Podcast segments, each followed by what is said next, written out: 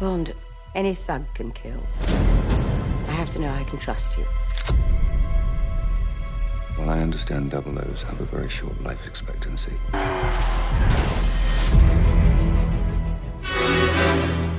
A esperança de vida de um agente 007 é muito baixa, mas Daniel Craig viveu cinco vidas, cinco filmes. O ator encerra este ciclo em Sem Tempo para Morrer, que já pode ser visto nos cinemas. Quando paro para pensar no que, juntamente com muitas outras pessoas, consegui atingir nestes filmes, fico emocionado. Afinal, foram 15 anos da minha vida. No caso de Sem Tempo para Morrer, era necessário terminar uma história e tratar de alguns assuntos que estavam pendurados. Acho eu que conseguimos fazer isso.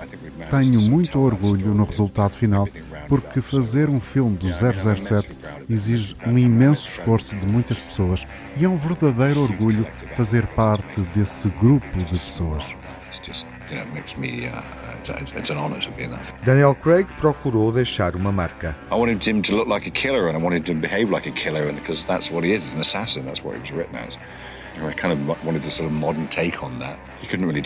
Queria que ele fosse um assassino e se portasse como tal, porque, no fundo, 007 é isso mesmo. É alguém que supostamente integrou no passado uma força de elite. Sempre pensei que Spectre seria o meu último filme da saga, porque a idade não perdoa e não tinha a certeza de estar apto fisicamente para fazer uma nova aventura. O que é certo é que voltei para fazer Sem Tempo para Morrer e convenhamos que a exigência física se manteve.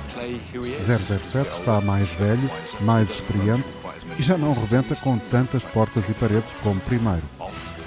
Acho que está mais inteligente. Ouvimos o ator Daniel Craig numa entrevista ao podcast oficial do filme sem Tempo para Morrer, o novo da série 007. O ciclo de Daniel Craig aqui termina. Ele desempenhou este papel em cinco filmes da série. O 25 filme, Sem Tempo para Morrer, pode ser visto nos cinemas após três estreias adiadas devido à pandemia. Isn't it? Come on, Bond. Where the hell are you?